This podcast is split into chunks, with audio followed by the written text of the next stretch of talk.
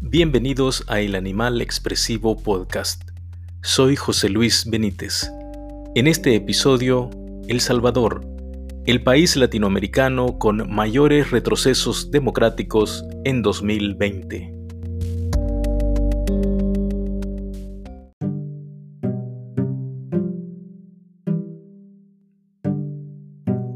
La unidad de Economist Intelligence es una instancia de investigación y análisis del grupo The Economist, una compañía hermana del periódico británico The Economist. Cada año, esta unidad de Economist Intelligence publica un índice de la democracia. Recientemente se ha publicado este índice para el año 2020. El índice para la democracia provee una fotografía del estado de la democracia en 165 estados independientes y dos territorios a nivel mundial. El índice de la democracia está basado en cinco categorías. 1. Procesos electorales y pluralismo. 2. El funcionamiento del gobierno. 3. La participación política. 4. La cultura política. Y 5. Las libertades civiles. Basado en la puntuación en el rango de indicadores dentro de estas categorías, cada país es clasificado en una de las cuatro categorías de regímenes. 1. Democracia completa. 2. Democracia defectuosa. 3. Régimen híbrido, una combinación de democrático y autoritario. O régimen autoritario.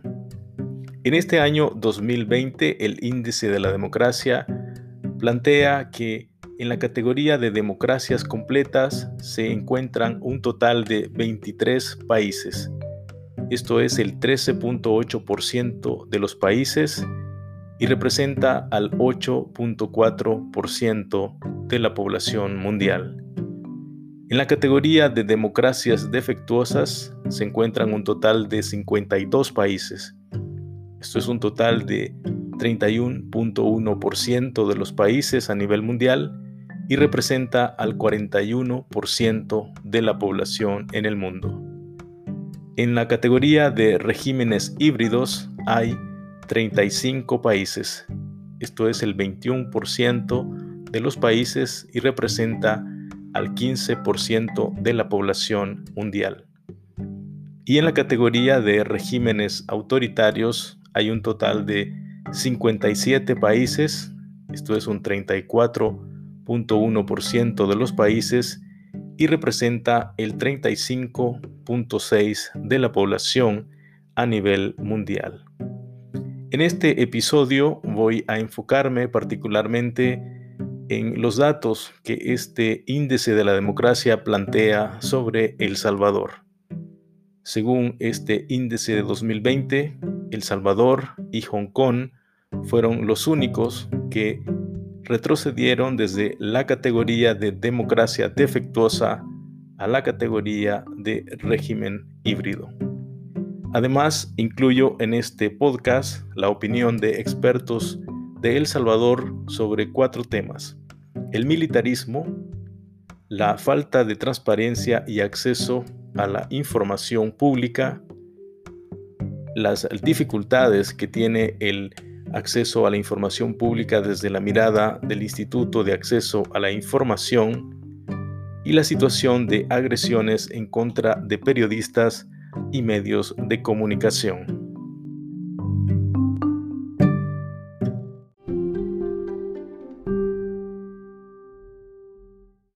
En el Índice de la Democracia 2020 publicado por la Unidad de Economist Intelligence, plantea que los países latinoamericanos y del Caribe se encuentran en las siguientes posiciones y categorías. En la categoría de democracia completa, en primer lugar se encuentra Uruguay en la posición número 15, Chile en la posición número 17, Costa Rica en la posición 18. En la segunda categoría de democracia defectuosa se encuentran los siguientes países de Latinoamérica y el Caribe. En la posición 40, Panamá, posición 41, Trinidad y Tobago, posición 42 Jamaica, posición 46 Colombia, posición 48 Argentina, posición 49 Brasil, posición 51 Surinam, posición 57 Perú, posición 63 República Dominicana, en la posición 67 está Paraguay, en la posición 69 Ecuador. Y en la posición 72 México. Y en la posición 75 Guyana. En la siguiente categoría de régimen híbrido, en la posición 77 se encuentra El Salvador, en la posición 88 Honduras, en la posición 94 Bolivia, en la posición 97 Guatemala y en la posición 106 Haití. Finalmente, en la categoría de régimen autoritario se encuentran los siguientes países de Latinoamérica y el Caribe. En la posición 120 Nicaragua, en la posición número 140 Cuba y en la posición 143 Venezuela.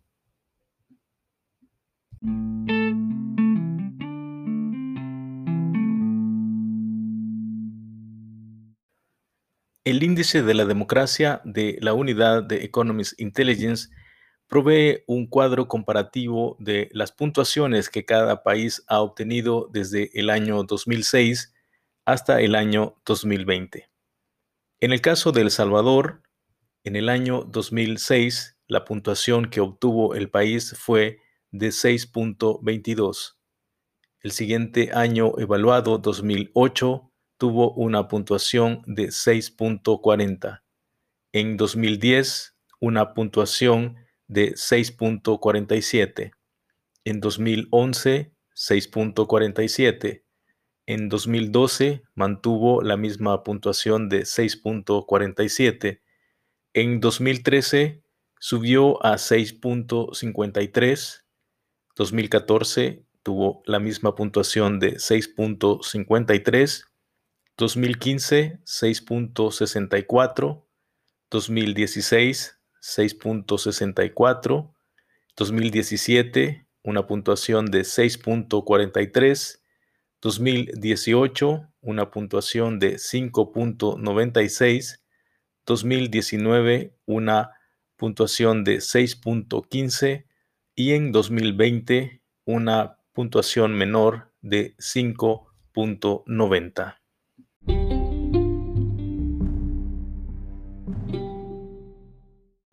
Esta es una nota de la periodista Doris Chicas para Teleprensa Canal 33 sobre el retroceso que tuvo El Salvador en el Índice de Democracia 2020 elaborado por la Unidad de Economist Intelligence.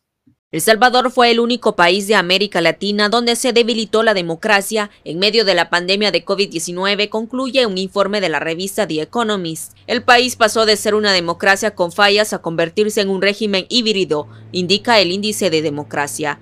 Según The Economist, en un régimen híbrido se ven irregularidades en las elecciones, hay presión del gobierno sobre los partidos y candidatos de oposición, la corrupción es generalizada, el Estado de Derecho es débil, hay hostigamiento a periodistas y el sistema judicial no es independiente. En la clasificación de la revista de un régimen híbrido a uno autoritario hay solo un paso. Lo que realmente vimos fue un enorme retroceso de las libertades democráticas, las libertades individuales, de hecho en todas partes del mundo, en todas las regiones del mundo, y eso realmente no tiene precedentes en tiempos de paz y quizás incluso en tiempos de guerra. Acciones del presidente Nayib Bukele como la toma armada de la Asamblea Legislativa, su negativa a acatar resoluciones de la Sala de lo Constitucional y sus ataques a la prensa contribuyeron a ese debilitamiento de la democracia, señala The Economist.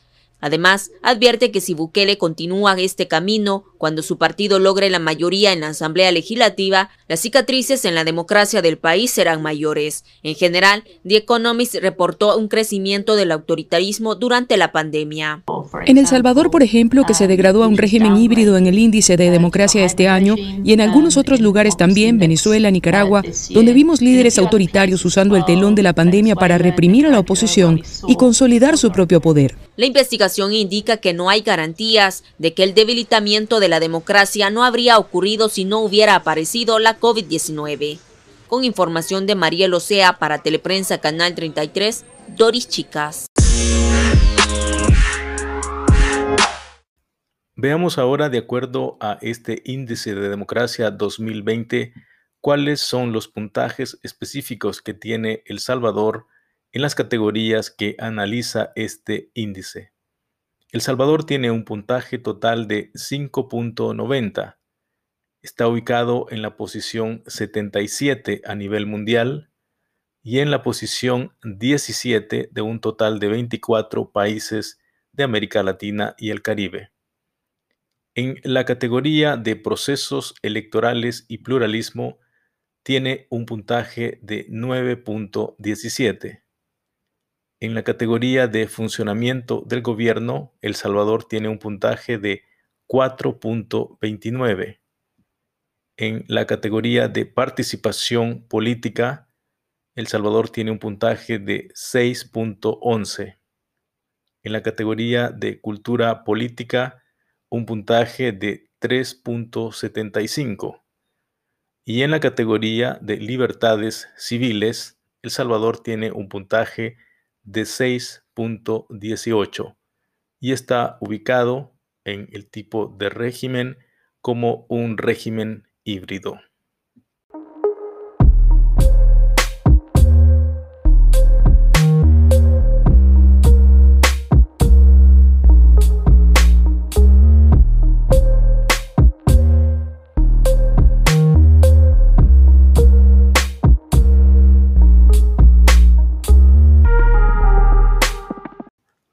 Uno de los retrocesos de este gobierno de Nayib Bukele es en relación a la falta de transparencia y rendición de cuentas en la gestión pública.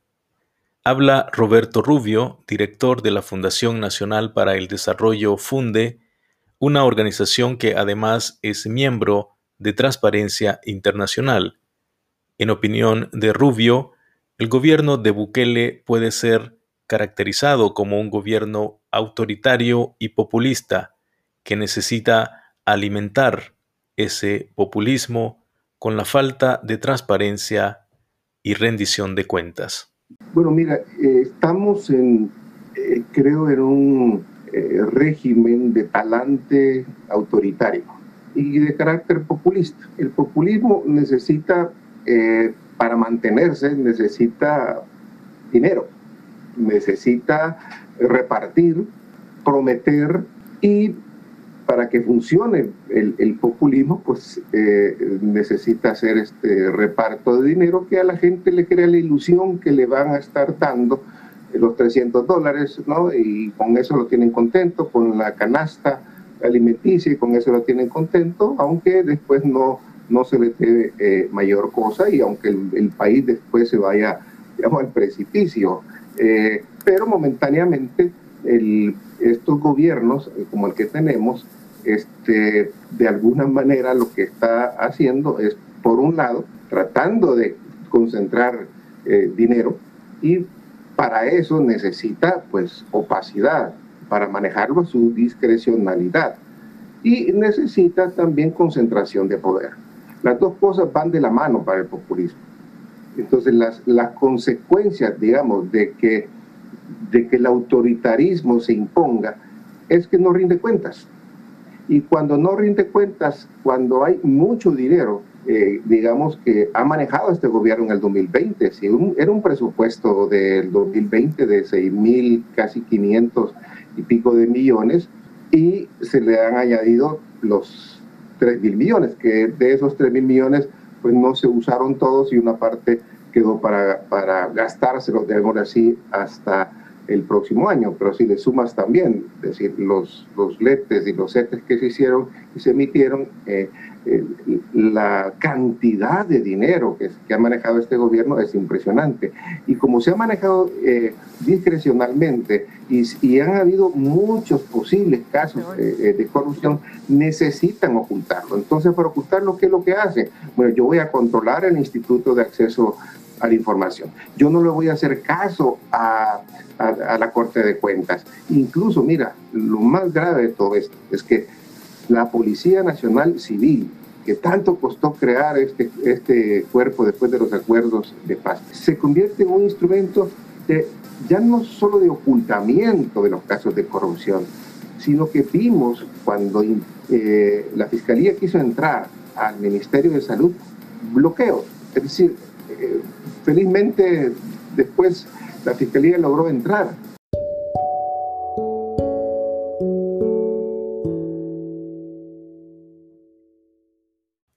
La aprobación e implementación de una ley de acceso a la información pública ha sido considerado como un logro fundamental en la democracia salvadoreña en los últimos años. Sin embargo, durante la administración del presidente Bukele hay signos claros de bloqueo e incluso retroceso en el derecho de acceso a la información pública. De igual manera, existe una preocupación por la elección de los comisionados que integran este Instituto de Acceso a la Información Pública. El presidente Bukele ha influido claramente en la elección de estos comisionados y respetando incluso los reglamentos de esta ley de acceso a información pública. Habla Lidovina Escobar, comisionada del Instituto de Acceso a la Información Pública de El Salvador, quien plantea su preocupación sobre los retrocesos en materia de acceso a la información pública.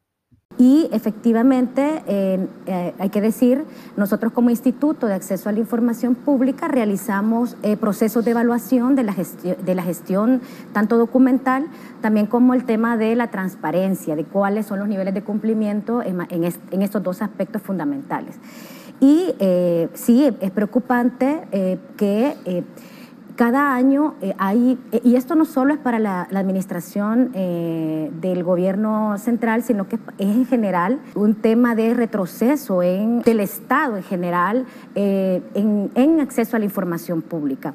Y es que tenemos notas específicas, sobre todo en materia de transparencia activa, que es la publicación de información, es decir, la obligación que tienen las instituciones de estar publicando de manera oficiosa para que el ciudadano y la ciudadana pueda tener de primera mano eh, la información que necesita para, para sus requerimientos o, la defensa de sus derechos. Y eh, tenemos datos eh, que desde el 2016 teníamos una nota de cumplimiento de 5.59, un promedio, y al 2019 tenemos una nota de 4.87 en cumplimiento. Es decir, en vez de avanzar, vamos en retroceso. Esto ha venido a complicarse aún más para este año. 2020. ¿En qué sentido? Que eh, a raíz de eh, la suspensión de plazos provocados a partir de la pandemia y que hubo una suspensión de plazos del trabajo del instituto por cuatro meses, desde marzo hasta junio, también hemos notado eh, grandes desfases de desactualización en los portales de transparencia, la no publicación de información que tienen que ver con contrataciones, con los planes de, tratamiento a la pandemia por COVID, y esos son datos que son preocupantes. Ahora, en este contexto del gobierno central también tenemos datos. En el año eh, del periodo de mayo a junio, de mayo del 2018 a junio, podemos decir que el instituto ha ido recibiendo alrededor de 157 apelaciones. ¿Qué pasa del, del 2019 a esta fecha? Hay un incremento a 217 apelaciones.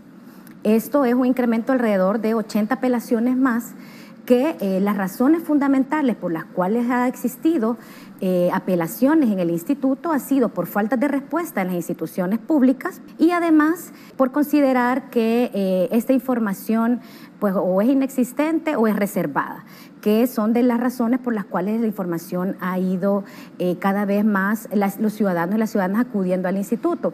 Ante esto podemos tener dos lecturas. Uno, que el ciudadano pues está, está defendiendo su derecho de acceso a la información pública en el ente garante, Pero por el otro lado también, la otra lectura que al menos a mí me, indica es que eh, no hay eh, una respuesta efectiva de las instituciones a los requerimientos de los ciudadanos en materia de información pública. Es decir, se está denegando demasiada información.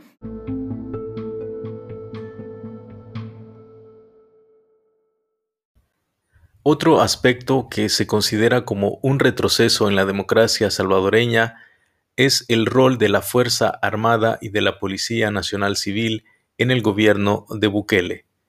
Desde los acuerdos de paz, estas dos instituciones han tenido un rol apolítico. Sin embargo, en esta administración de Bukele hay signos que estas instituciones están poniéndose al servicio del presidente e incluso de un partido político. Habla Álvaro Artiga, profesor de Ciencia Política de la Universidad Centroamericana José Simeón Cañas UCA. Claro, el, problema es que se están convirtiendo en brazos armados de un partido político. Eso es a lo que estamos llegando, ¿verdad? Digamos, eh, que están tomando partido, ambos, policía y ejército, están tomando partido eh, en los asuntos políticos como instituciones, no como personas, ¿verdad? Como personas, digamos, tenemos derechos, tenemos eh, ideas, tenemos preferencias, eso es inevitable, pero como instituciones, en esas instituciones están al servicio del Estado salvadoreño y el Estado salvadoreño eh, tiene, digamos, toda una comunidad política que somos todos nosotros y entonces están al servicio de todos nosotros. Sin embargo, lo que estamos viendo en, los últimos, en las últimas semanas es un alineamiento que ya había sido anunciado, por cierto, eh, son de estos gestos que hay que ponerle atención, no, no hay que dejarlos pasar, cuando fue el traspaso de mando del ejército, que el presidente hace jurar a la tropa, hace, jurar al ejército lealtad a él y no a la constitución y a las leyes de la república. E, e, ese hecho, digamos, ahí podría haber también eh, habido una reacción de parte de las instituciones o de parte de la sociedad y sin embargo eh, se dejó pasar. Es decir, aquí se nos van anunciando, probablemente probando en algunos momentos hasta dónde la sociedad tolera ciertos comportamientos, el presidente los ha ido anunciando, ¿verdad? Ha ido anunciando, eh, digamos, si yo hiciera tal cosa, ¿qué pasaría, verdad? Digamos, y nos dio ese anuncio de eh, la, que la tropa jurara eh, fidelidad, lealtad a, la persona del presidente y no a las leyes de la República. Y eso es lo que estamos viendo, Y no ha habido posibilidad interna de eh, una reacción frente a, estos, frente a estos hechos.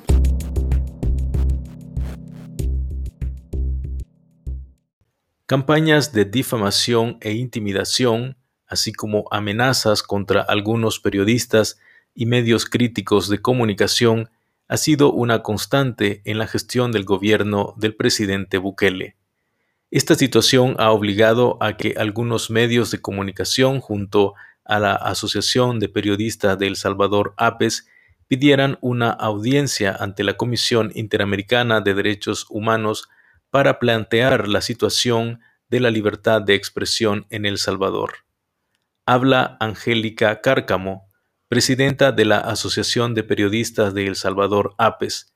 Ella resume cuáles son algunas de estas agresiones y amenazas que han recibido periodistas y medios de comunicación y el contexto adverso para la libertad de expresión en la gestión del presidente Nayib Bukele. En los últimos tres años, las vulneraciones han aumentado y la mayoría de las agresiones son generadas por el Estado salvadoreño.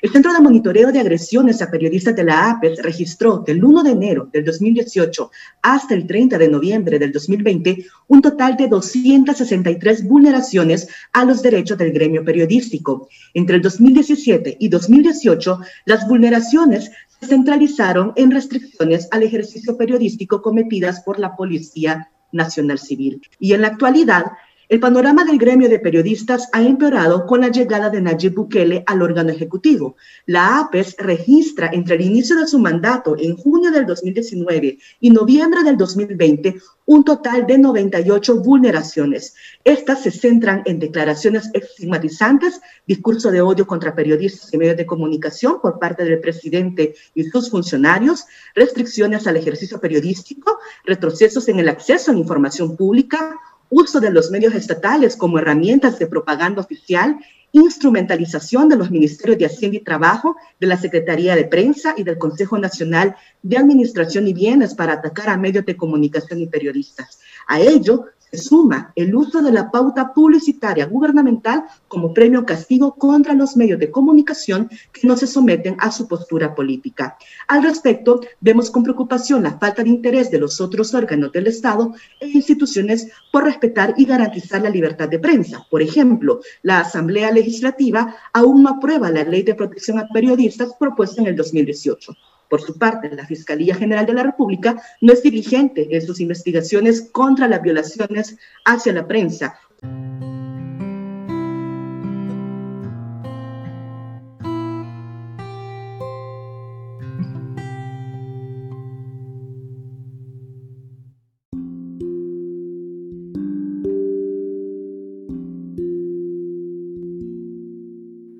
El Índice de Democracia 2020, elaborado por la Unidad de Economist Intelligence, incluye una nota específica sobre El Salvador titulada Autoritarismo en El Salvador, la creación de un dictador, entre signo de interrogación.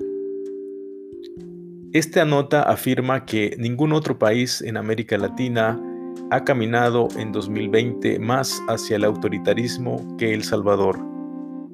Nayib Bukele, un joven y popular político con índices de popularidad arriba del 85%, fue capaz de romper con los partidos tradicionales y convertirse en presidente en 2019. Este análisis de la unidad de Economist Intelligence sostiene que Bukele es el resultado de años de negligencia, mal manejo y corrupción de gobiernos anteriores y que su elección no fue una sorpresa. Bukele se presenta como un outsider de la política, pero al mismo tiempo ataca a los partidos políticos tradicionales y no presta atención a las instituciones de control en su gobierno. Una concentración de poder en el año 2020 fue explotada por Bukele a partir de su popularidad y en el contexto de circunstancias especiales de la pandemia. En abril de 2020, Bukele desobedeció varias decisiones de la Corte Suprema de Justicia, llamando al respeto de los derechos humanos en el contexto de la cuarentena. También fuerzas de seguridad detuvieron arbitrariamente y mantuvieron en centros de contención a varias personas. Antes de esto, señala este análisis de la unidad de Economist Intelligence, en febrero de 2020, Bukele llegó a la Asamblea Legislativa con militares y policías para presionar a los legisladores en la aprobación de un préstamo de 100 millones de dólares. Bukele es un crítico de los medios que en meses recientes han investigado y planteado una serie de irregularidades relacionadas con la pandemia, con compras y con los gastos de los recursos destinados para la pandemia. Estas alegaciones o señalamientos de corrupción no parecen detener la popularidad de Bukele en el corto plazo. Sin embargo, en las elecciones de este febrero de 2021, dice la unidad de Economist Intelligence, lo más probable es que Bukele obtendrá el control de la Asamblea Legislativa. Con este control, las opciones de balance en el poder y de control van a ser todavía más débiles y por lo tanto el riesgo de más ataques hacia la oposición del gobierno, hacia los medios, puede incrementarse. Finaliza este informe de la unidad de Economist Intelligence señalando que si el presidente camina en esta dirección, habrá sin duda riesgos permanentes que dejarán huellas en la democracia salvadoreña.